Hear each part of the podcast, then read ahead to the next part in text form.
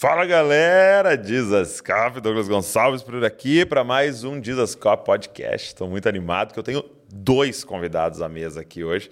Se preparem. Mas antes, deixa eu te falar uma coisa. Cara, já curte o vídeo. Então você tem dúvida que vai ser ruim? Não tem como ser ruim. Entendeu? Já curte, já deixa. Enquanto você está assistindo, deixa um comentário. Também se inscreve no canal, pega o link manda para todo mundo. Quando você faz isso, o YouTube divulga muito mais. Então eu quero te incentivar a fazer isso. E uma forma de ajudar aqui o Desascope, a gente tem lá a loja do Desascope com os livros que impactaram a nossa vida, com Bíblias. E eu tenho a honra de lançar aqui para vocês o livro do meu amigo Paulo Borges Jr., alguns conhecem ele como PJ, DNA e Propósito, uma consciência de identidade, natureza e função na vida da igreja. Cara, esse livro é uma benção, é uma bomba, vai abençoar muito você e a sua comunidade. Eu queria incentivar você a ler. Você conhece Paulo Borges, você sabe que é sempre uma explosão na nossa cabeça quando ele compartilha com a gente. Então, esse livro aqui é, é muito abençoado. E ele tem aqui o relato de como começou Sal da Terra, como funciona a igreja deles, o sistema deles de liderança. É muito legal. Vou deixar o link na descrição, é só você pedir o seu aí. E hoje eu estou aqui com os meus amigos Vini e Emi, e eles são pastores e cofundadores do F-Hop, que é Florianópolis House of Prayer, tá? Conectado lá com o IHOP, por isso do nome, tá? E eles são uma igreja e uma base missionária, que é uma casa de oração, e esse papo vai ser maravilhoso. Então vamos embora.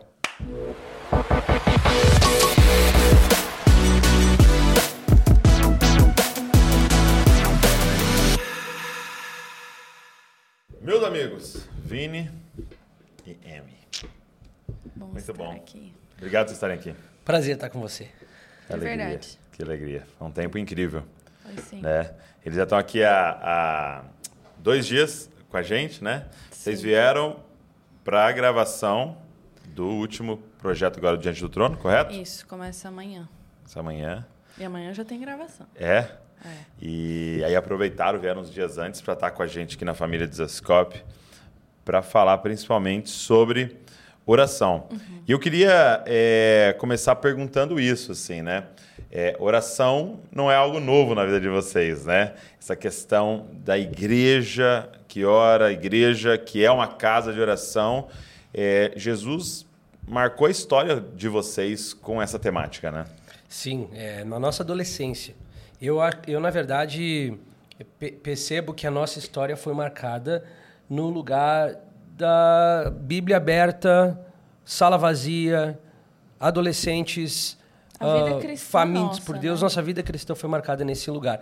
Eu, eu sempre servi na igreja. Eu, como o cara do PowerPoint, como o cara que servia ali no. ajudava backup no time de louvor, mas foi na oração que eu entendi minha identidade.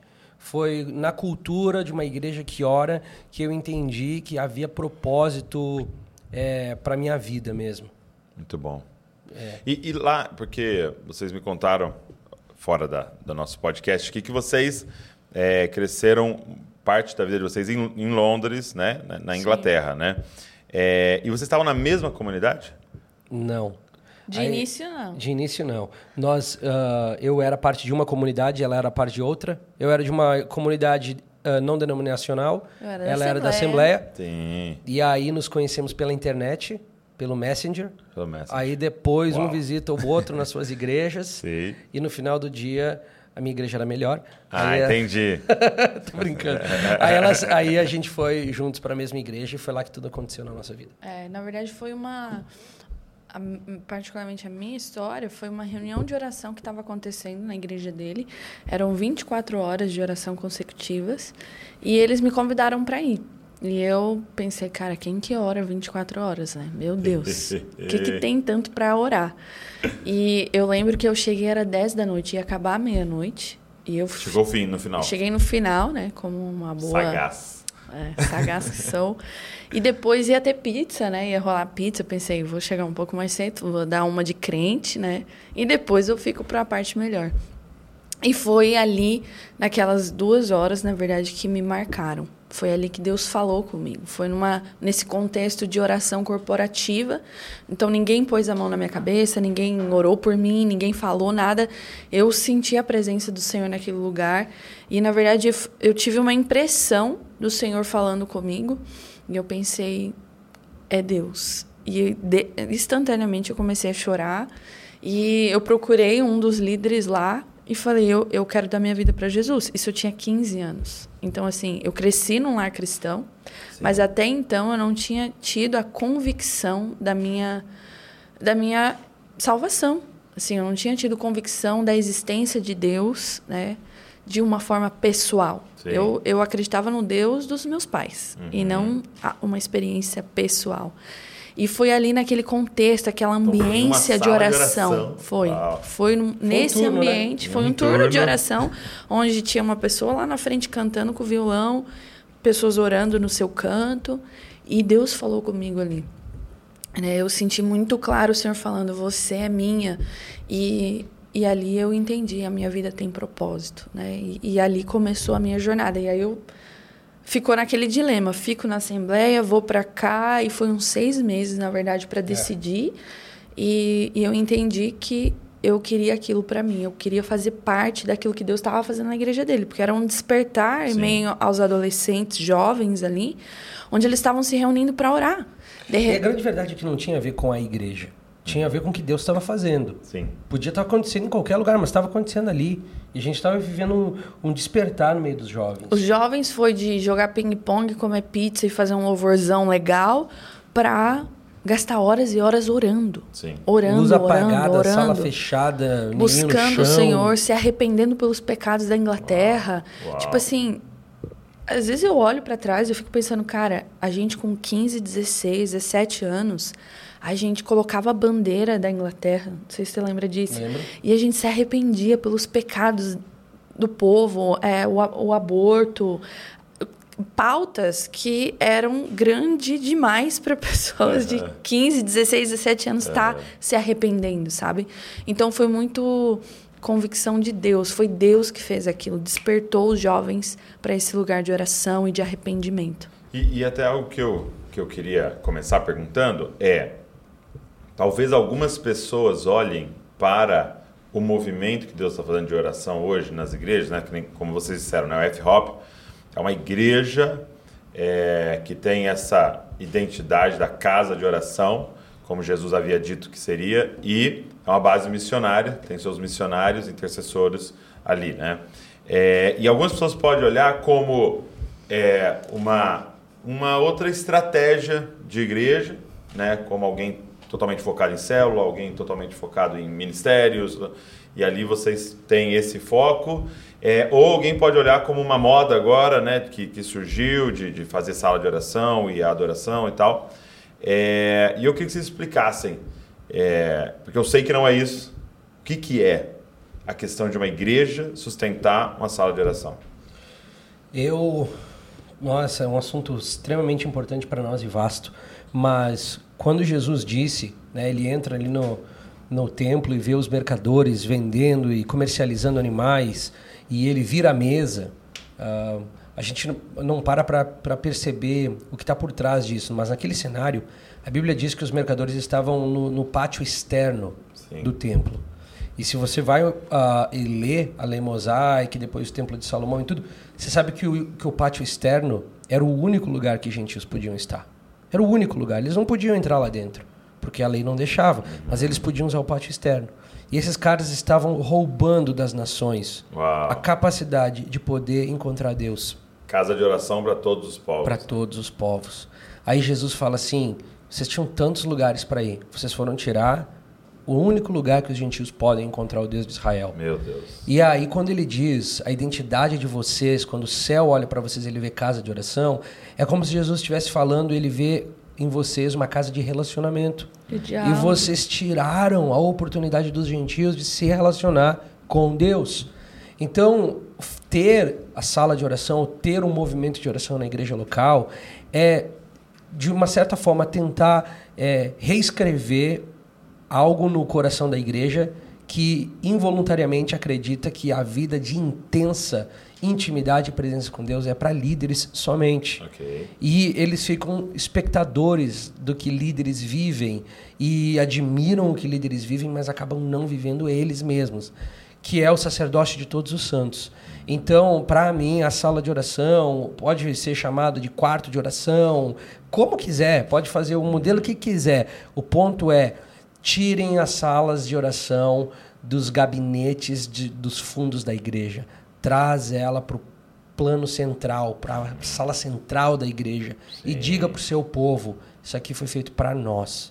Então, com muito carinho e respeito, porque eu cresci nesse ambiente, você não tem departamento de intercessão na Bíblia, não tem ministério de intercessão na Bíblia, não tem ministério de oração na Bíblia. Porque logo que tem o ministério, tem a, a função para uns e não para outros. Okay, e Jesus okay. diz: não, vocês, o céu olha e fala: vocês são uma casa de relacionamento. Então a oração é apresentada dentro do nosso contexto lá como uma, um convite para todos. O cara que foi salvo ontem, o cara que foi salvo dois dias atrás, é o cara que tem 20 anos na fé. É um ambiente Crianças, de oração corporativa. Crianças, adolescentes, jovens, os mais velhos. É um lugar de relacionamento com, com Deus. Corporativo. Que está aberto para todos. Quando você, você lê livro de Atos, foi assim que a igreja começou, né?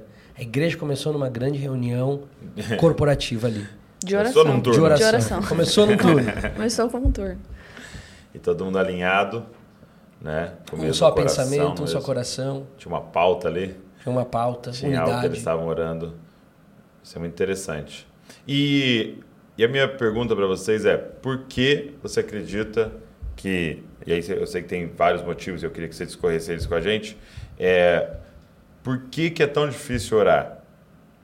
É, porque, deixa eu introduzir minha pergunta, assim, que se você for pensar, é uma das coisas mais simples, né? E mais difíceis. Né? Uma vez eu vi o John Piper falando assim, é, é mais difícil orar do que pregar, né?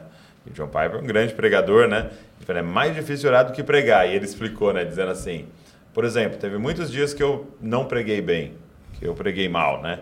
Ele falou, só que eu nunca, no meio de uma pregação, esqueci que estava pregando. Uhum.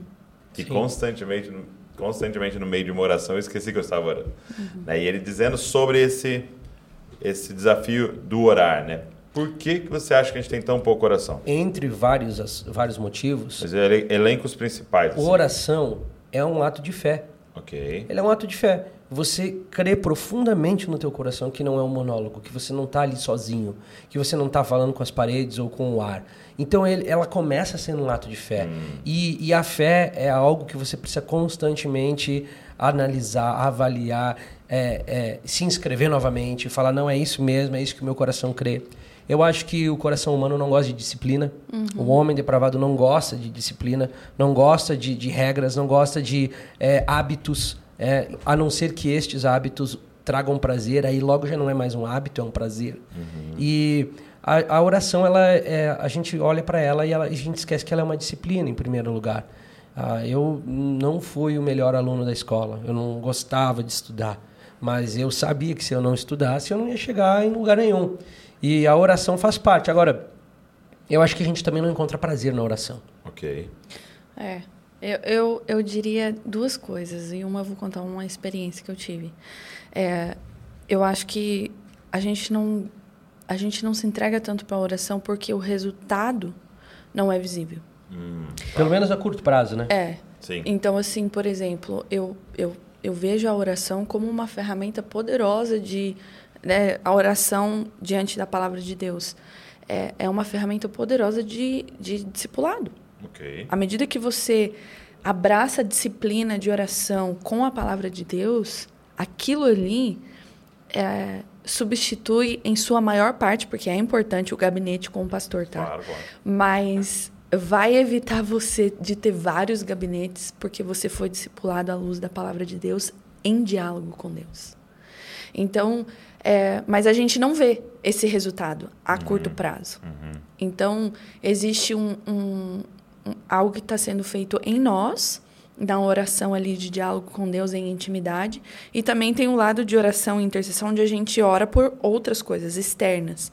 E a gente não vê resultado a, a curto prazo também. Então é muito fácil a gente desistir.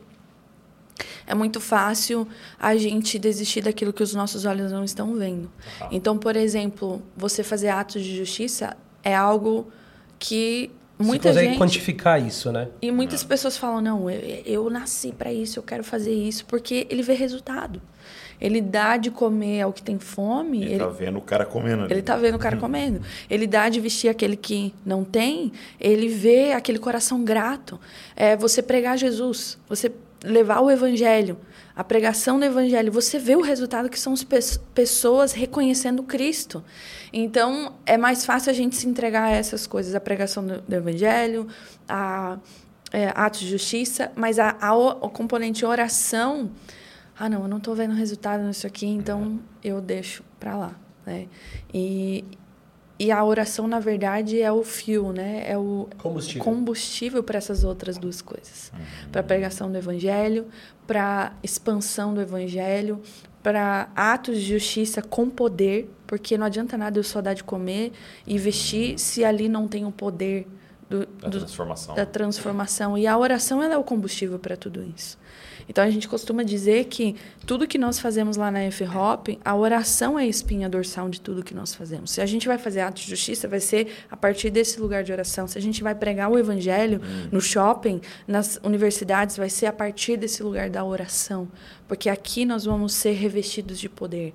Jesus mesmo disse: esperem em Jerusalém. Né? Sejam revestidos de poder. Aonde? Orando, buscando o Senhor. Então eu vejo que a gente quer ir logo e a gente esquece de- do poder do lugar da oração. Ok. E, e o outro é que a gente esquece que é o que o Vini falou, que é um, que é um diálogo e não um monólogo. Eu lembro de um dia que eu estava orando e, e eu estava falando com Deus a respeito das minhas necessidades. E eu tive a impressão do Senhor falando comigo, Amy, eu já conheço as tuas necessidades. Vamos falar de mim? Vamos conversar sobre mim, porque eu você não conhece. E eu tenho coisas para te revelar sobre quem eu sou. E foi ali que eu a minha vida de oração mudou. É. Isso eu, eu era ali, tinha 16, 17 anos. E eu comecei, eu nunca me esqueço que eu estava orando Romanos 12. E o Senhor começou a me levar nesse lugar de, de contemplar é, as riquezas da glória de quem Ele é. Ali no, no versículo 11, vai falar quem é aquele que estava com Deus, que deu conselho a Deus, né? É, nos últimos versículos do capítulo 11. E, e no capítulo 12, Paulo vai falar: por isso, porque ele se fez conhecido, a, se se apresentem com um culto racional a ele. Né? Lembrem de que ele se fez conhecido e por isso vocês têm acesso agora a ele. E ali começou a minha vida de oração mudou e eu comecei a encontrar prazer em ter um diálogo com Deus, porque já não era mais sobre mim, sobre as minhas necessidades, por mais que é importante, mas se tornou mais prazerosa porque eu passei a conhecer a Deus. Já não é só no culto de domingo onde eu sento e ouço o pastor falar sobre quem é Deus. Eu posso conhecer ele no lugar de oração. Eu posso conhecer Deus, eu posso sentar frente a frente com ele e ter diálogo a partir da palavra de Deus e os olhos do meu entendimento são iluminados e eu posso conhecer quem ele é. Muito bom. Tem uma questão de Mateus 6 Hum. que Jesus está ensinando sobre oração, né? E ele fala exatamente desse problema, que não sejam como os fariseus, que oram nas esquinas das ruas para serem vistos pelos homens. E é interessante que Jesus, ele não tem problema de falar de recompensa. A gente tem. Ah, não, não, eu não estou atrás disso, eu não quero, é. Vamos falar- me chamar de interesseiro. Jesus não tem problema com isso. Ele diz, olha os fariseus, eles oram e eles querem algo. E o que eles querem é serem reconhecidos pelos homens. Pronto, eles já têm a recompensa deles. Eles vão ser vistos por alguém ali e, aquele, e aqueles caras que vão passar vendo eles orando ali nas esquinas, vão falar, uau, aquele cara é super espiritual. E aí Jesus diz, mas vocês não sejam assim. Quando vocês quiserem orar, entrem num quarto, fechem a porta e falem com o seu Deus que ouve, que vê em secreto. E aí ele acrescenta, porque o Deus que vê e ouve em secreto vos recompensará. Em algumas traduções até diz, vos recompensará publicamente. Então Jesus não tem problema com a recompensa da oração. Nós sempre fazemos o que fazemos porque a gente quer recompensa. Isso é natural do ser humano. E aí nós podemos abrir o olho e falar, peraí, então Jesus também deu promessas de recompensa. Então eu quero entrar numa vida onde eu quero provar as recompensas de uma vida de oração. E é recompensatório na, na visão de Deus, né? Muito bom. E, assim, e aí, é, vocês falaram de por que, que é difícil ou por que muitos não oram, é, quais seriam dicas práticas que vocês dariam para a galera que quer ter uma vida de oração mais intensa? Sim, que foram coisas que mudaram. Você citou algumas coisas, mas de forma bem prática, assim, o que, que vocês diriam?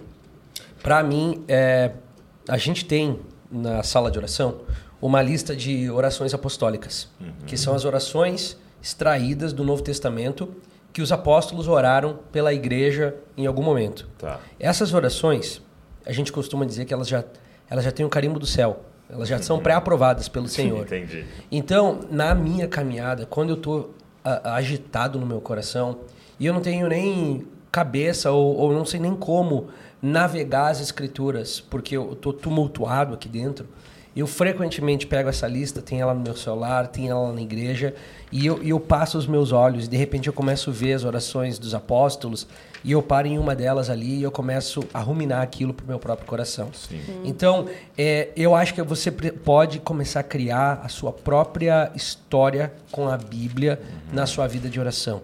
Quais são os versículos que o Senhor falou outra hora que te encorajaram? Essa semana a gente estava no carro e falando sobre desafios da vida e tal. E nós nos lembramos da passagem que Jesus fala sobre os lírios do campo e as aves do céu. Quando a gente começou a recitar aqueles versículos ali juntos, de repente é como se o Espírito Santo estivesse falando assim: tá vendo? Calma, eu cuido de vós. Uhum. E aí parece que a, a, água agitada, tumultuada, acalmou. Então acho que é, é para mim é conhecer a Bíblia. Eu preciso conhecer os versículos da Bíblia que vão acalmar essa tempestade. É, muitas pessoas perguntam isso pra gente. Ah, o que, que faz a, vi a, vida de oração de vocês ser bem sucedida? A gente é ser humano igual qualquer outro. Uhum. Né? E a gente tem dificuldade no lugar de oração. Tem dia que é um saco orar. Uhum. E até tem um professor na Hop que fala: Ei, Deus não é um tédio, quem é um tédio é você. né? Então, assim, arruma aí a tua vida, busque ferramentas é, e alinha a tua perspectiva, porque Deus, ele infinito. tem coisas, ele é infinito, ele tem coisas incríveis para te revelar. Então, o Vini falou, eu lembrei aqui que no meio da minha Bíblia, oh. é, eu tenho essa lista de oração aqui. Legal. Então, quando eu não, eu, pra, pra eu não tenho, eu não tenho um saco para orar. eu tô minha vida está um tédio, porque é eu que sou um tédio. Seca. Seca. Eu tenho essa que na verdade é um, como é que fala, um, um acróstico. É um, um acróstico que é. o Mike Bickle que uhum. desenhou, né? O, é. o incrível Mike Bickle, que é Ama. fellowship. Okay. E fellowship que significa comunhão. comunhão. E eu coloquei as e tem as letras F de temor do Senhor, fear of the Lord, E de é, endurance, que é perseverança. perseverança, L de amor, L de, de luz da tua glória, O de one thing, de uma coisa, W de worthy, de digno, é, é, faz-me digno do meu chamado, S de fala, speech, H de humildade, I de insights onto intimacy, então é revelação reve, intimidade. Revelação no lugar de intimidade e P de paz e alegria. E para cada um desses tem vários versículos bíblicos. Então o que, que eu faço? Eu entro na sala de oração, minha vida está um tédio, eu não quero orar, mas quer saber? Eu vou falar com Deus sobre a palavra dele. O que, que eu estou precisando aqui? Aí eu vou, igual um cardápio. É, o que, que eu estou precisando aqui? Eu estou precisando de temor do Senhor. Normalmente é de humildade aqui, ó. Ah. então eu vou pegar o F e eu vou ali para Jeremias 32, eu vou para Isaías 8, eu vou para Salmos 86. E ora a palavra, né? E eu vou começar a declarar a palavra, eu vou começar a meditar nela, eu vou ler vez após vez e eu vou pedir isso ao Senhor. Senhor, me dê temor do Senhor. Hoje, aonde minha vida está um tédio. E de repente passou 30 minutos. E eu estou orando só para ter temor do Senhor na minha vida. Né? Ou às vezes é para amor, eu quero orar por amor sobre a minha comunidade, sobre a nossa liderança. Eu, eu pego os textos e eu começo a orar isso aqui sobre a nossa liderança, sobre Sim. a nossa liderança. Senhor, nos dê amor. Eu abro os versículos bíblicos e eu começo a declarar e pedir de acordo com a palavra dele Sim. sobre uma situação, sobre um episódio, enfim. Vocês têm esses recursos tem no é, nosso no site. site né? lá? Tem. Não sei se está no site, mas a gente tem de alguma maneira que a gente pode pôr no site. É? é. No é saladeoração.com. ah, é. No saladeoração.com vai ter agora todos esses recursos. É. Tá, saladeoração Oração.com, você Isso. que estava se É. perguntando aí, que eu senti aqui, sou profeta, senti aqui que você estava se perguntando isso. Douglas, acho que uma outra coisa é que o pessoal acha Hum. que toda vez que o nosso tempo de oração acontece, é fogo e glória no céu. Hum. E não é. 90% das vezes não é. 90% das vezes é, é- é normal e, e parece que não está indo a lugar nenhum. É, recentemente eu tive um tempo com o Mike, eu perguntei, Mike, como é que você consegue ao longo dos anos continuar? Como é que você consegue ao longo dos anos pregar a mesma mensagem, viver a mesma vida, não, não esmorecer, não desanimar? Todas as manhãs está na sala de Você oração. tem uma noção, ele fica das 6 da manhã às 6 da tarde ali. É. 12 Fica, horas. cara, fica. Todos os dias. Aí eu falei, como é que eu, jovem de 30 e poucos anos, posso fazer? Ele falou assim, cara, ele, fala- ele discipula cada frase que ele fala. Ele falou assim, Vini, você faz porque é certo, não porque é bom. Uau. Você faz porque é certo, não porque é popular. Você faz porque é certo fazer. E eu, e eu tava esperando uma resposta disruptiva, que ia abrir um portal no mundo espiritual para mim. Ele falou, não, cara, eu faço porque é o certo, porque é a minha disciplina de vida. Não faço porque aí eu sinto o coração queimar todas as vezes, ou porque as pessoas falam, ah, o bom trabalho. Eu faço porque diante de Deus eu sei que Ele quer É o me correto. encontrar no lugar de relacionamento. Muito é o bom. correto. E, e vocês é, têm costume, na vida de vocês, de estabelecer horário? Porque eu percebo, assim, algumas pessoas, principalmente quando a gente começou a falar muito sobre o pai, né? Poxa, Deus é pai, né? E ele quer um relacionamento com você e tal. E a galera começou a acessar a nossa adoção, a graça e tal. Eu percebo que alguns ficam numa expectativa que seja extremamente orgânico, né? Então, tipo, você, eu, eu marco horário para falar com meu pai? Não, eu apareço lá e falo com meu pai e tal. Como é que é essa questão para vocês do, do time, do tipo, cara, não, esse aqui é o meu horário que eu reservo na agenda e tal. Isso, isso ajuda vocês? Ou para vocês é mais orgânico? Para mim, é, eu eu tenho, né, principalmente agora com uma bebê, né, de sete meses, é, eu falo, falar com Deus é qualquer momento que ela tá dormindo, Entendi. né, que eu posso ter um tempo sozinha. Então eu tem sido anytime, qualquer momento, mas os meus momentos na sala de oração, isso ajuda muito. Sim. A gente tem o que a gente chama de né? horário sagrado. A gente chama que é o Que, horário que assim, horário sagrado, mas não é, não é que é uau, esse horário aqui é. Sagrado. A gente o torna sagrado para nós, Entendi. né? Você faz dele especial para você. Sagrado no sentido de aqui ninguém mexe nessa. Nessa ideia. Tá. Isso, mais ou menos isso. E às vezes nós, nós somos tirados desse- desses horários. Mas que são os meus turnos. São os Tá. turnos que eu estou ali atrás do piano, que eu estou ministrando ao Senhor, que eu estou dialogando com o Senhor. E aqueles momentos já estão na minha, na minha agenda. Tá. Então fica mais fácil para mim. Mas para quem não tem a sala de oração, eu diria, tenta separar um momento aonde você vai ter esse horário Sagrado. sagrado diante do Senhor. E eu acho que eh, uma das coisas que a gente pro- pro- proporcionou nos últimos anos aí é a- o streaming da sala de oração, né? então nós recebemos verdade. relatos do Brasil inteiro de pessoas que falam assim, olha, o meu momento de oração era difícil, eu não conseguia orar, não conseguia conectar, passava cinco minutos eu já tinha orado tudo que eu tinha orado, agora eu ligo o streaming ali, eu pego a minha Bíblia, eu sento, eu faço o turno com vocês, eu fico 30, 40 minutos, uma hora, É o que você faz, né? que é o que eu faço. Eu estou na minha sala ali, os meninos estão instalando agora um- um- uma caixinha de som na minha sala para eu poder curtir a sala de oração ali dentro do meio do meu estudo. Que legal. Porque é o que me mantém conectado, né? É maravilhoso. É, então, se vocês é, não sabem, no YouTube é, você tem o streaming da sala de oração lá de Florianópolis, do F-Hop, que é, acontece da meio-dia às 10 da noite, correto? Isso, segunda a sexta. Segunda a sexta, meio-dia às 10 da noite. Se qualquer momento você conectar, vai estar lá. Põe na sua TV, cara. E aproveita esse ambiente que foi está sendo gerado lá diariamente. Né? Agora, não sei se vocês poderiam fazer isso, se, mas é dificilmente vocês vão falar não agora, porque nós estamos na câmera. Mas uma coisa que, assim, cara, mudou minha vida, assim, é começar a ser mais intencional e principalmente Kansas City lá no IHOP me ajudou muito, foi a questão do orar a Bíblia, né?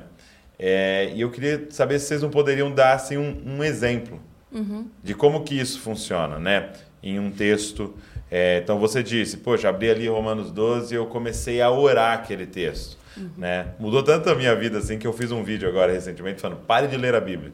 Né? Era só para provocar assim, mas era para falar. Comece a orar a Bíblia, né? Porque Isso. o autor tá na sala. Né? É verdade. O autor está na sala. Como é que você lê um livro, o autor está ali e você ignora ele? Você vai querer falar com ele sobre o texto Exatamente. dele, é, né? É bem isso. E, mas se vocês pudessem dar um exemplo, assim, como que simular o, o- o seu diálogo a partir de um texto? O clássico é o Salmo 23. Salmo né? 23 é o Tá, clássico. Vamos é. pegar o clássico que as pessoas sabem de cor ali. Ele vai dizer aqui: O Senhor é meu pastor, nada me faltará. No nosso tempo de tanto de oração quanto de cantar a Bíblia, Tá. nosso exercício mental e em time sempre é ir cortando ali as frases em sessões e tentar entender o que o está acontecendo aqui. O Senhor é meu pastor, nada me faltará. É bem claro, né? Então, se eu estou no meu tempo de oração e eu estou lendo Salmos 23, eu vou falar: Senhor, eu sei que eu não sou uma ovelha desgarrada. Eu sei que, embora eu me sinta só, eu me sinto é, desamparado, o Senhor é o meu pastor. Parece que as coisas faltarão, parece que a escassez quer dominar o meu coração, mas o Senhor disse que nada me faltaria. Aliás, o Senhor me leva por pastos verdejantes. Eu tentei outros senhores, eu tentei outros amores, eu não encontrei nenhum que me satisfizesse como você. Você me leva para águas tranquilas, não agitadas. A vida é de águas agitadas, mas o Senhor me leva para águas tranquilas. Eu peço nessa manhã, nesse momento, renova minha alma renova meu coração, me guia pelas veredas da justiça, não me deixa cair é, em buracos, no meu passo não seja vacilante. Eu te peço por amor do seu nome, que o Senhor me guie, que o Senhor me dê clareza, que o Senhor me mostre sua vontade. E quando eu tiver que andar por meio de dificuldades, o vale da sombra e da morte, onde o medo vem, onde a angústia vem, onde o Senhor não, não poupa a minha dor, eu te peço, me ajuda a não temer mal nenhum, porque eu sei que o Senhor está comigo, o Senhor está me conduzindo, o Senhor está me tranquilizando. Isso aqui eu faço no meu devocional. Né?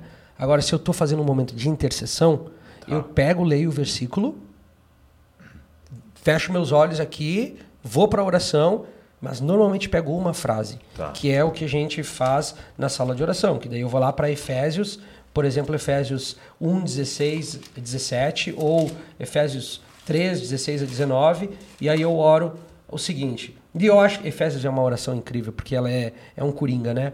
O Paulo diz lá que ele não cessa de dar graças por vós, lembrando-me lembrando das vo de vós nas minhas orações, para que o Deus do nosso Senhor Jesus Cristo, o Pai da glória, vos dê o espírito de sa- de sabedoria e de revelação no pleno conhecimento dele. Então eu chego para o Senhor eu falo, Senhor, eu te peço, nesse momento em que os meus olhos estão ofuscados, em que eu não vejo, eu não consigo entender nem perceber, me dá o espírito de sabedoria e revelação. Que o Espírito Santo venha sobre a minha vida agora e me mostre a vontade de Deus, me revele o Pai, me revele o Filho, abre os meus olhos espirituais. Aí lembro de Apocalipse, ó, tô falando aqui, lembra de Apocalipse, que o Senhor daria colírio para os olhos. Então eu peço, Senhor, me dá colírio para os olhos, para eu ver no mundo espiritual, para eu ver o que o Senhor está fazendo, para eu entender a tua vontade sobre a minha vida. E aí você vai, vai indo. Muito bom. E a bom. chave de orar a palavra é isso, que quanto mais, porque né, é uma vida. Então, imagine, todo dia você orar uma porção da palavra. Sim. É, existe um hard drive, né, Um HD? que- um HD que vai sendo preenchido pela palavra de Deus. E aquilo vai se tornando, na verdade, o seu vocabulário de oração. Vocabulário, né? E ele lembrou de Apocalipse. Por quê? Porque ele em algum momento já deve ter orado isso, já deve ter meditado nisso. Então você vai ver que a Bíblia, ela tá. Os versículos estão ligados. Né? Totalmente. Ele- A, a Bíblia por si só se completa. Os versículos, o Antigo Testamento, o Novo Testamento. Então você, uma coisa vai linkando a outra e o teu diálogo com Deus vai. Referências cruzadas vão vindo e o teu diálogo vai expandindo. Por isso que vai de cinco minutos para de repente uma hora falando Exato. com Deus. Né? E eu diria, ele deu o exemplo de Salmos 23, mas eu ficaria ainda mais em, em algumas palavras. Por exemplo, Sim. o Senhor. Sabe, para eu é, caminhar em fé que nada me faltará, eu preciso conhecer quem é o Senhor. Porque uma coisa é eu dizer, o Senhor é meu pastor, nada me faltará, mas quem é esse Senhor? Quem é esse Senhor? E eu preciso buscar. Por isso que eu acho que na E, nossa. se- e aí começa a mente começa aí, né? E se ele é senhor, ele é senhor do quê? É. Senhor sobre o quê? O E- que, que e- ele domina? E uma coisa importante até é quando aquilo ali não é realidade da sua vida, né? que acontece quase na maioria do tempo dos E textos. a né? oração vai revelar isso. E aí você começa a confessar, né? E falar, não tenho Deus, eu não é o meu Senhor nesse momento. Uhum. Porque eu nem te obedeço. Exato. E tu começa a confessar, mas desejo que seja e tal. E é, é muito poderoso. É muito poderoso. E, lembro- e o caderninho, né? Ter o caderninho? caderninho do lado É, pra você escrevendo as Sempre. referências. Meu Deus, eu- quantos cadernos lá É. eu tenho? Acho que uns. Meu Deus. Muito caderno. eu lembro que eu tava lendo, eu tava até, até num voo, e eu tava lendo João, era João, e, e é interessante fazer isso nas histórias também, né? Ele foi chamar os discípulos, né? E aí diz assim, olha, é, deixa eu ver, João 2. Quer ver? Aqui, ó. No dia seguinte, é, é João 1, 35. No dia seguinte, João estava outra vez na companhia de dois de seus discípulos, João Batista, né? Vendo Jesus passar e disse: Eis o Cordeiro de Deus. E os dois discípulos, ouvindo dizer isso, seguiram Jesus. E Jesus, voltando-se e vendo que o seguiam, disse-lhes: O que vocês estão procurando? Em outra, tem uma outra versão que fala: O que vocês estão buscando? E aí é muito legal quando você começa a orar o texto, né? E porque Jesus te coloca dentro da história. Né? E aí eu, eu vi, cara, Jesus virando para mim, fazendo essa pergunta: O que, que, você está buscando? Que incrível. E uma das coisas que acontece muito conosco também é que é, foi mais ou menos o que eu falei lá no início. Você começa a criar o seu próprio mapa bíblico É. de oração, entendeu? Você sabe, por exemplo, você nunca vai esquecer desse encontro que você Não, é, teve com o Senhor eu ali. consegui agora achar que. Você vai um dia estar lá falando, Senhor, daquele diálogo lá. É. Então, Deus, é isso. É isso. E a gente tem uma expressão em inglês que eu não consigo achar uma forma catch, né, fácil de, de falar em português, que é, às vezes você vai abrir a Bíblia, você vai falar, cara, eu tô tão distante disso aqui, mas você ora a si mesmo para dentro dessa realidade. Ah. Sabe, você tá ali, Você você puxa, né? Você se empurra, né? Você se empurra para dentro dessa realidade É. por meio daquilo que você tá lendo, ao invés de, ixi, tô muito distante É. disso. Não, eu tô distante, mas é isso que eu quero. E aí você começa Eu costumo Essa dizer lá pra nossa galera: você conhece a Bíblia, mas será que a Bíblia conhece você? Uhum. E quando eu digo isso, é, é muito fácil a gente conhecer os versículos. Mas será que eles fazem parte da nossa história? Esse versículo que você acabou de ler, ele se tornou parte da sua história. Sim, totalmente. Ele, em algum momento, tem alguma coisa que Deus destravou no seu coração à medida que você dialogou com ele a partir Sim. de João 1. Então, assim, tem textos que Fazem. eu digo, cara, esses textos são da M. É, Sabe? É tipo assim, eles fazem parte da minha história, eles fazem parte de momentos que Deus destravou coisas, que E Deus. sabe o que é doido, Amy? Que você é envolvido com a música, né? E, e a gente é mais envolvido com a pregação. E aí eu tive a oportunidade um, um dia de pregar esse texto. Uhum. E é uma outra parada. É, isso tem é um outro poder, tem uma outra autoridade, porque é como você disse, esse texto aqui é meu, É. né? E porque na ocasião era o que você está buscando? E aí quando você continua lendo, né? Eles disseram, Rabi, onde você mora? Né? E essas referências cruzadas, né? Porque é, é, é essa pergunta né, de Jesus, o que, que você quer? O que, que você quer? Né? E a gente dá tanta resposta, né? E se a gente for ser real, né? A gente quer um monte de coisa. E aí esses dois falam assim, eu quero saber onde você mora. E fala, e aquele dia passou o dia inteiro com eles, né? E aí na hora me, me veio Davi, sabe? Uma coisa, o que, que você quer, Davi? Uma coisa peço ao Senhor, onde você mora? Sim. que eu quero morar lá, né? eu quero estar e isso foi mexendo tanto comigo naquele, naquele avião e depois e tal. E, e aí quando Deus te permite liberar isso, e eu e o meu caso foi pregando, mas pode ser numa mesa, pode ser numa, num discipulado, pode ser numa conversa, num café, não precisa ser num microfone. Né? Às vezes ser num stories né, que vai acontecer. É, e tem coisa que você nunca vai liberar também, você nunca vai falar que era seu só ali naquele secreto. Mas é, se torna seu. E isso é tão forte, né? Isso que você acabou de falar, Vini, de, de a palavra começar a ser abundante em você, né? A começar, é porque é quando às vezes a gente, e estudando você começa a perceber, quando você pega a crucificação ali, então, por exemplo, Jesus, né, sendo crucificado, colocado na madeira, ele abre a boca e fala, né? Deus meu, Deus meu, por que me desamparaste? E aí a gente pensa que ele está só falando. Ele tá falando versículo. Tá recitando salmos, Ele tá né? citando salmo. Aí eu vi um pregador dizendo isso, né? Quando você cortava Jesus, saía a Bíblia, né? Entendeu? Ele sangrava a Bíblia. Você espremia Sim. ele, saía o quê? Bíblia. E a pergunta é: quando espremem a gente, sai o quê? É verdade. Um palavrão? Ou, Jesus ou aquilo que a gente acha, ou aquilo que a gente idealizou sobre quem é Exato, Deus. É, mesmo foi o encontro dele com Satanás no deserto, né? Sendo tentado. Uma das coisas que ah, aconteceram na minha vida, e, e tem esses marcos, ah, cheguei no Brasil e comecei a ver que a igreja tem muita plataforma na, na sociedade aqui no Brasil, né? Diferente de alguns outros lugares. A igreja no sentido de... É, é- é numérico, é grande. é grande. É grande. Então você tem um público grande. E essa tensão das plataformas, essa tensão da fama, do, do reconhecimento, e quem está, às vezes, olhando, anseia aquilo e, e- e queria estar no mesmo lugar e ter a mesma coisa. E um dia tendo um diálogo com Deus sobre essa questão toda.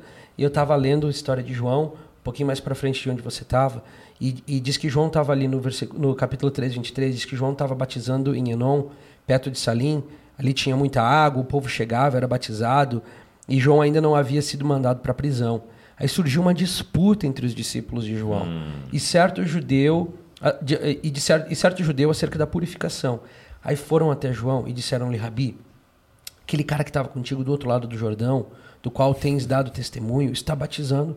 Todos estão se dirigindo a ele. Tipo assim, Tá batizando João, mais que você, cara. você que batizou o cara e as multidões estão indo atrás dele agora, você vai deixar assim? O Instagram dele tá crescendo. Ele não é o teu discípulo? Aí João dá essa resposta brilhante. Ele fala assim: ninguém pode receber coisa alguma se não lhe for dada do céu. Ele está dizendo, meu irmão, é o céu que põe um limite na minha vida. Não é o ministério de Jesus ou do outro ou do outro. É o céu, é Deus. Eu vou até onde Deus quer que eu vá. Se Deus quer que eu vá até lá, amém. Se Ele não quiser que eu vá até lá, e cada um de vocês tem uma porção de Deus. E o homem não pode fazer aquilo que do céu não lhe deu. Pode tentar, pode tentar, pode correr atrás. Uma hora você vai olhar para trás e vai ver que você construiu, porque o céu não tinha dado. E aí João fala assim: Eu estou em paz com o que o céu me deu. E se o céu me deu ser preso, entregar minha cabeça numa bandeja, amém. E ali é onde ele diz é, que ninguém pode receber nada. Vocês, vocês mesmos sois testemunhas de que eu disse: Eu não sou Cristo, mas sou enviado diante dele. A noiva pertence ao noivo, mas o amigo do noivo que está presente ouve e alegra-se muito ouvindo a sua voz. E aí no 30 ele vai dizer: Agora é necessário que eu diminua. Eu entendi o que o céu tem para mim. Então, quando você começa a criar essa história com a Bíblia, ela marcou você em algum momento, mas tempo em tempo você vai voltar para lá. E Deus vai falar o seguinte: Vini, fica tranquilo. Lembra do que eu te falei. Eu tenho algo para ti. Que é diferente do que eu tenho para ele, diferente para o Douglas, mas é o que eu tenho para ti. Então, foca em entender o que o céu tem para ti. E isso me bom. trouxe paz. Muito E eu bom. paro de lutar. Sim. E esses momentos de oração te marcam e eles te dão norte. Cara, é, é incrível como a vida de oração ela é a bússola para o sucesso na vida cristã. Porque você para de correr atrás de coisas que não é o que ele tem para você. E ponto. Sim. A gente tem essas conversas bastante, né? Muito Bastante. Muito bom. Obrigado. É, eu queria fazer uma outra pergunta para vocês. É, agora, indo mais para. A gente falou bastante, vamos dizer assim, do indivíduo orando, mas eu queria perguntar um pouco mais também sobre a igreja que ora. É, e eu percebo que no iHop, no F-Hop, em vários lugares que é, tem a sala de oração, está muito conectado com a mensagem do fim dos tempos. E talvez as pessoas não saibam, eu queria que você desse uma explicação sobre isso. Por quê? Oração, a sala de oração, a casa de oração tem tanto a ver com o clamor maranata e a volta de Jesus. O- na verdade, as orações do Novo Testamento também tem muito a ver com isso, né? Que os discípulos é, é, acreditavam que por meio das suas orações, por meio da sua busca, eles se alinhavam com os planos do céu. Mas foi deixado no nosso coração um buraco de ansiedade pela volta de Jesus. Em uma das suas interações, os discípulos de João chegam até ele e falam assim: Senhor, ah, nós seguimos João e os discípulos de João todos lavam as mãos, jejuam, fazem toda a lei e os teus discípulos não. Como assim? Aí Jesus responde para ele: Podem os convidados do noivo jejuarem e lamentarem enquanto o noivo ainda está com eles? Daí ele fala assim: Mas eu vos digo, o noivo em breve será tirado. E aí então lamentarão, e aí então jejuarão, e aí então terão ansiedade pelo retorno dele. E ali Jesus inaugura essa ferida de amor no coração dos discípulos. entendi. E ele diz: a partir de agora, eles vão ansiar. A partir de agora, eles vão esperar. A partir de agora, eles vão pedir, eles vão querer. E ali, para mim, aquela passagem é tão especial, porque eu, eu falo para o Senhor: Senhor, não me deixa curar dessa ferida de amor. Não me deixa curar dessa ferida de Nos ansiedade fere no coração, né? me fere aqui, me deixa ferido até que o Senhor volte. Então eu acho que existe um anseio plantado pelo próprio Jesus ali, onde ele diz: fica tranquilo, discípulo de João. As coisas não vão ser para sempre assim. Esses meninos que você está vendo aqui correndo e fazendo milagres, e jogando água para o céu, e jogando vinho para o céu, e festejando, não vai ser sempre assim. Uma hora eu vou ser tirado e eles vão para uma jornada de profundo anseio e lamento pela minha volta. E ali inaugura o que eu acredito, esse clamor que vai culminar lá em Apocalipse, quando o Espírito e a noiva dizem: Vem. É uma noiva ferida de amor por todos esses anos. É uma noiva que anseia a volta do Senhor por todos esses anos. E fazer isso no ambiente corporativo nos fortalece, nos une, nos dá perspectiva de longo prazo, de fazer isso como corpo, como família. E aí, o outro lado dessa resposta, que se exigiria mais tempo, é todo o fator escatológico dos, do, do desenrolar do fim dos tempos e como a igreja é parceira do Senhor enquanto ele libera o- as- os, os, os mandamentos dele, os, os selos, as taças, Os as juízos. trombetas, os juízos sobre a terra, e a igreja que leu a história e conhece a história, sendo co-participante daquele momento com o Senhor. Então tem várias, várias coisas que acontecem dentro da oração corporativa do Novo Testamento. Muito bom, muito bom. Então, é, e, e algo que eu percebo falando constantemente era da questão das taças, né? Então, eu acho que isso é um combustível tão grande, né, para a nossa vida de oração. Como você disse, às vezes a gente fica sem ver os resultados, né? E, e aí, quando você começa a ler Apocalipse, você vê: opa, peraí, olha minha oração lá, né? Apocalipse 5:8. Tá lá a minha oração, olha, porque as taças estão cheias Das orações orações dos dos santos. santos. São as nossas orações que estão enchendo as taças, né? E uma hora essa taça vai virar. E uma hora vai transbordar. A gente costuma dizer lá na sala, cara, se, se o teto aqui do estúdio agora abrisse, literalmente abrisse, e nós enxergássemos a sala do trono de Deus, o que é que nós íamos ver? Nós íamos ver Apocalipse 5. E você consegue imaginar as orações de todos os santos de toda a terra subindo ao Senhor de alguma maneira e sendo identificada no ar e sendo depositada na presença dele, como se ele dissesse: Eu não desprezo nenhuma oração. Nenhuma oração. Eu, eu me encorajo muito com o Apocalipse 5:8. Que é o que a gente Que é o que né? nos, que nos dá graça e força para continuar perseverando em oração. É, a gente costuma dizer lá em Floripa, é, seria tão mais fácil se a gente não tivesse uma sala de oração né, no ministério, porque é Custoso. né? é custoso, Todos os custa algo. Mas quando você tem essa perspectiva de eternidade, quando você tem essa perspectiva de que um dia, da mesma forma com que ele foi, como os anjos disseram aos discípulos, né? Da mesma forma ele voltará. E as minhas orações estão conectadas com o retorno de Jesus, muda a tua Estão perspectiva. contribuindo. É, estão contribuindo com a vontade dele, dele sendo estabelecida na Terra. Não que a gente está mudando Deus, exato. mas a gente está cooperando com aquilo que ele já disse que ele vai fazer. Ele decidiu ter a Terra cooperando com ele, né? parceira dele. Então eu acho que é, a oração ela, ela é mais do que um movimento. A gente chama de movimento de oração, mas é muito mais do que um movimento, porque não é uma coisa que vem e vai. Sim. É uma coisa que culminará na volta de Jesus. Muito bom. Muito bom. E, e eu- deixa eu te fazer a pergunta clássica aqui da oração, né? Eu, o- a gente começou a percebo que tem um movimento muito bom no Brasil acontecendo de a gente se aprofundar nas escrituras, estudar mais. Eu creio que é, houve assim, uma popularização das questões da reforma que nos fizeram ir para é, desejar aprofundar mais as escrituras. Mas às vezes eu percebo que, conforme a gente vai estudando e compreendendo a soberania de Deus, eu tenho a impressão que às vezes isso acaba sendo um- um- uma desculpa ou até um empecilho na mente de alguns para orar mais. com a simples pergunta, né? Mas ele sabe de tudo. Eu não mudo Deus. Ou ele já decidiu, então para que orar? Exato, né? para que orar? Qual que é a resposta Eu- nós, a esse dilema? Na nossa igreja, nós temos diversas pessoas que, que gostam muito da teologia reformada. E, e vivem, ensinam e pregam. E uma das coisas que me impacta muito é assim. Então, se nós vamos por, esse, por essa linha de pensamento, e que tal perguntar para Deus: Deus, quais são as respostas de oração que você determinou que fossem respondidas tão somente por meio da igreja que ora?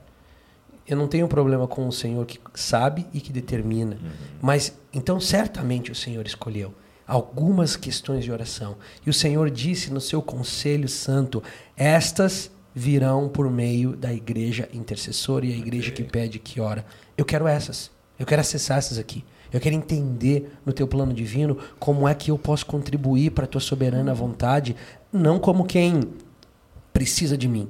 Mas se você é um artilheiro indo fazer um gol, eu quero estar na torcida, e eu quero estar gritando, e eu quero estar vibrando, e eu quero estar eh, dando todo o meu amor e carinho para o que o Senhor está fazendo na terra.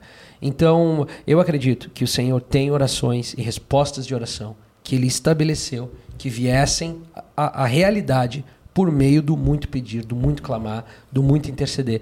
Porque você vê isso do Velho ao Novo Testamento. Nossa, tá, É. a Bíblia tá Tempo cheia inteiro. dessas orações. Você vê uma interação de Deus com Ezequiel, fala assim: olha só, eu estou procurando alguém aqui na terra que vai se colocar na brecha entre eu e a cidade.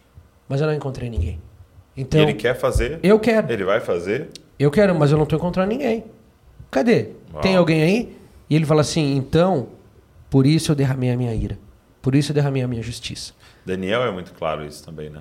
Daniel, cara, Daniel, nossa, Ele Daniel lê, 9, discernir Daniel o 10. tempo. Que-.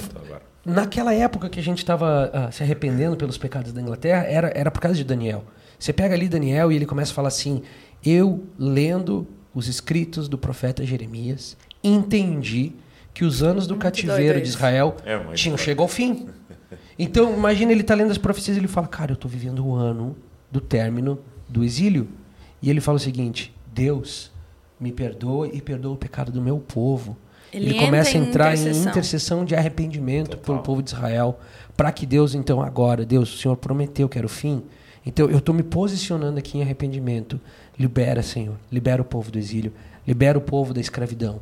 E é uma parceria com a vontade de Deus. E, e aí, né, pra galera que tá nos ouvindo assim, você pensar então que um anjo é liberado, né? Ah, sim. É insano, não é? Porque esse cara tá orando.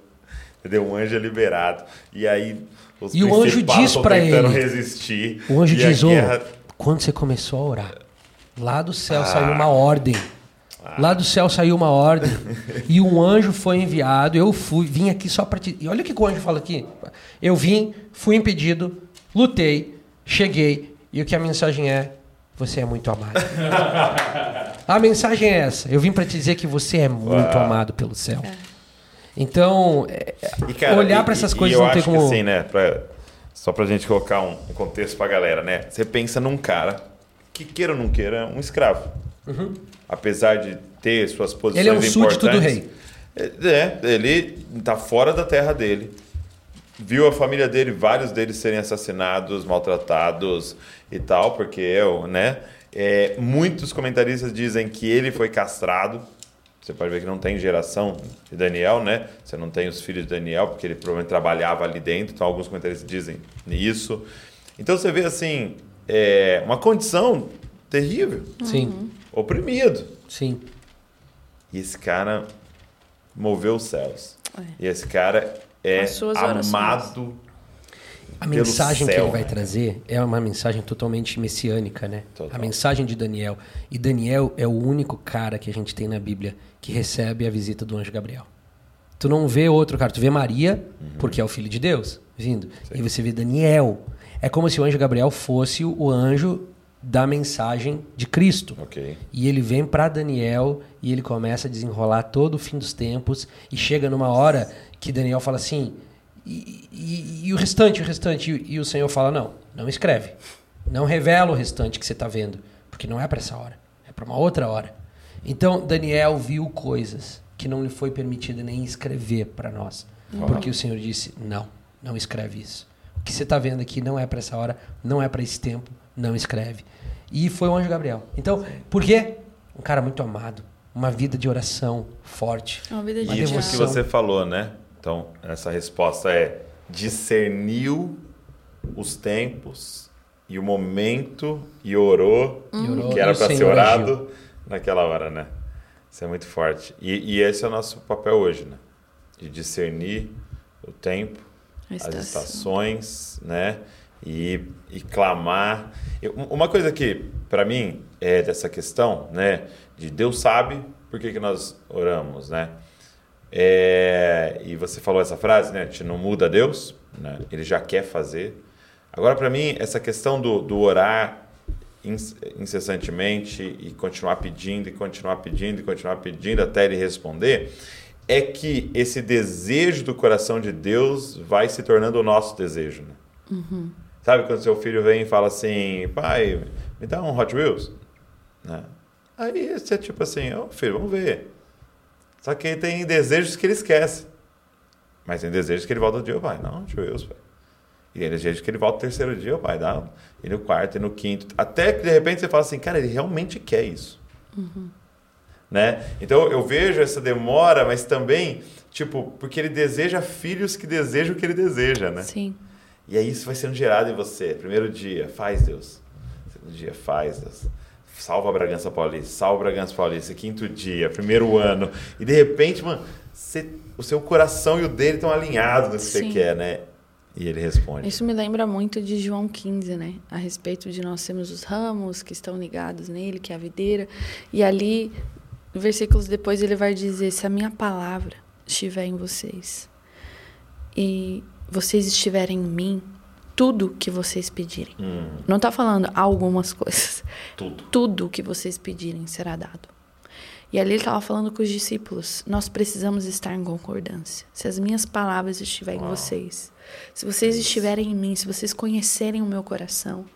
E o lugar de oração é isso, é conhecer o coração dele, é conhecer as promessas dele. Daniel foi um que conheceu. Ele ele estava no lugar certo na hora certa, mas ele também conhecia. O que, que adiantava ele estar no lugar certo na hora certa sem conhecer as promessas de Deus para o povo de Israel?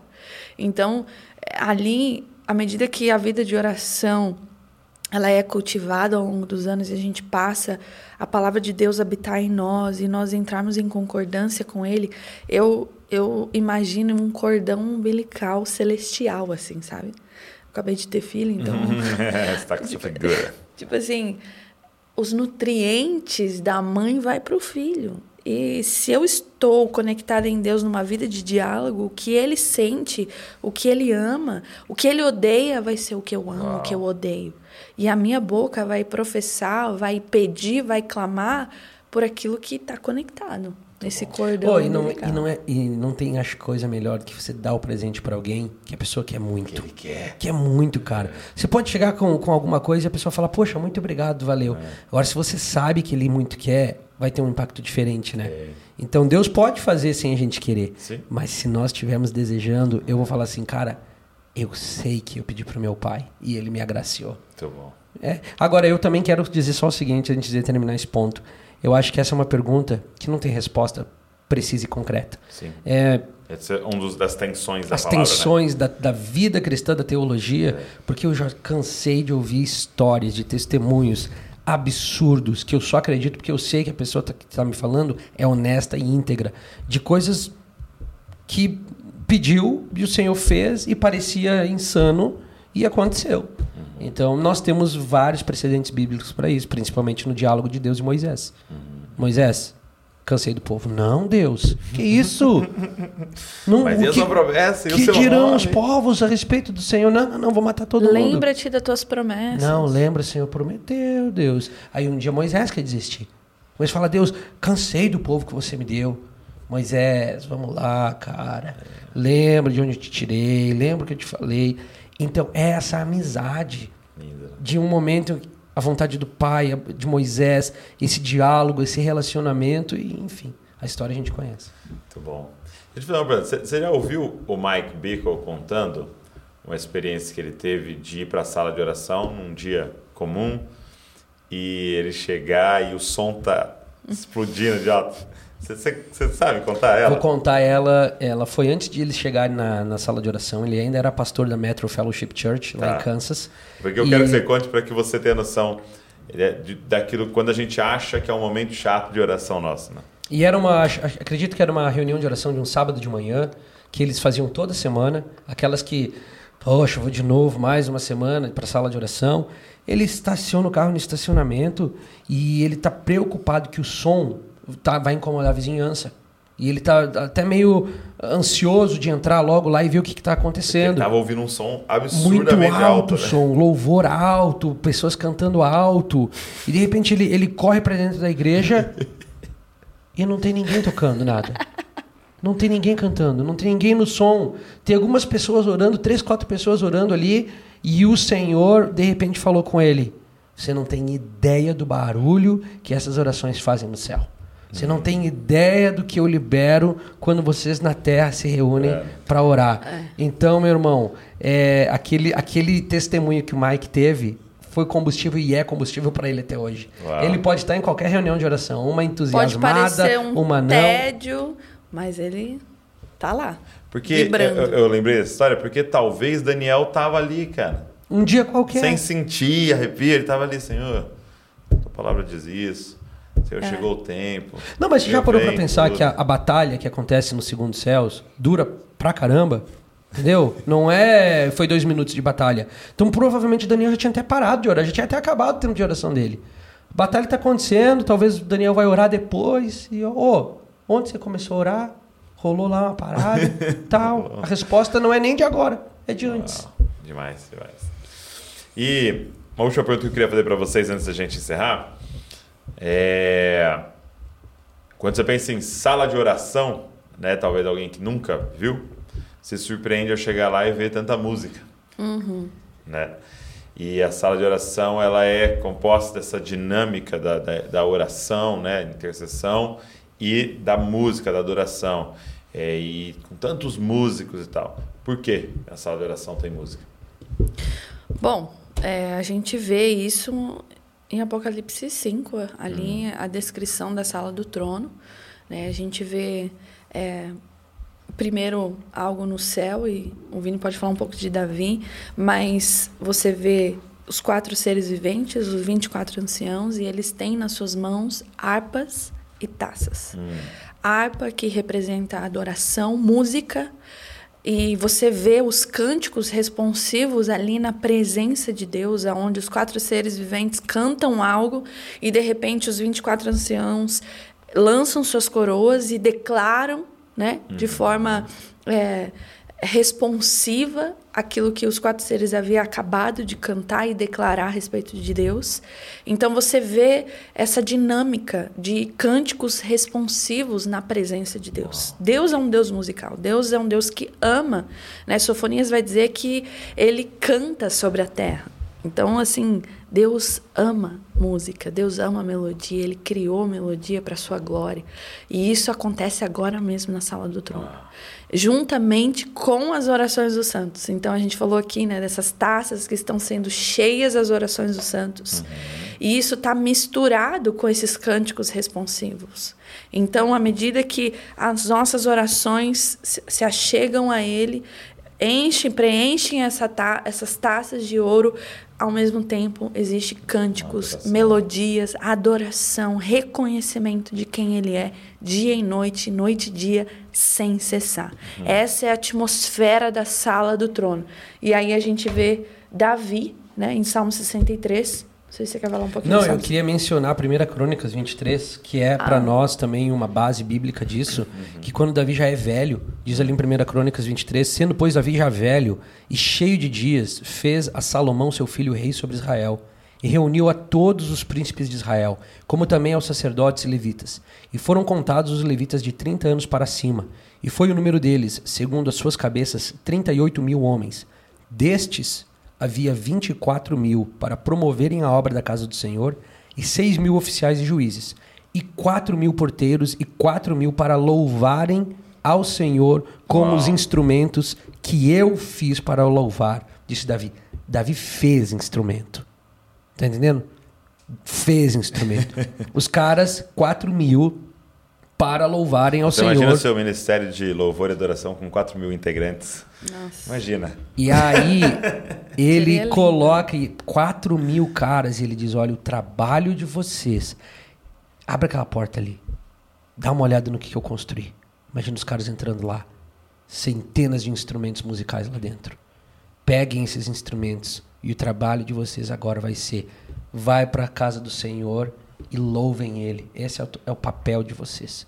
Então Davi traz para a realidade da presença e da adoração a Deus o, o aspecto musical que nós não Que tínhamos ainda. Então não tinha. Então ele inicia Então o tabernáculo de Moisés era silencioso. totalmente silencioso, Só era um tabernáculo dos- de diálogo. animais ali sendo sacrificados. Via lá o sacerdote, fazia o que ele tinha que Orações, fazer, orava a Deus, e de repente Davi fala: Quer saber? Eu vou colocar música nessa bagaça aqui. Vou colocar instrumento, vou botar os caras. um e pouquinho mais aqui. pra frente, ele vai dizer aqui, em 1 Crônicas 23, que Davi os divide em turnos. Hum. Davi tá olhando, mas peraí, a gente vai fazer isso aqui 24 por 7, isso aqui é noite e dia. Ó, os filhos de Eliezer, os filhos de Gerson, os filhos desse, os filhos daquele, cada um de vocês vai pegar um turno, pega esses instrumentos e a gente vai manter o fogo no altar sem se apagar. Por quanto tempo foi isso? Cara, eles seguem. A gente depois tem o tabernáculo de Salomão. Eles continuam a adoração até que o povo é levado ao exílio mais uma vez, cessa a, a adoração a Deus e mais tarde então a gente vai ter Esdras, Neemias, Zorobabel. Zorobabel indo para o rei Ciro, indo para Dário, para trazer de volta então o povo para o lugar da adoração e reestruturar o lugar da adoração. Você vê, na verdade, sete ondas, né? É o que o Mike chama, né? Das De sete avivamento. ondas de avivamento de, De adoração. de adoração no espírito do tabernáculo de Davi. Então Ah. você vê um compromisso da parte de Deus de não deixar o elemento música morrer.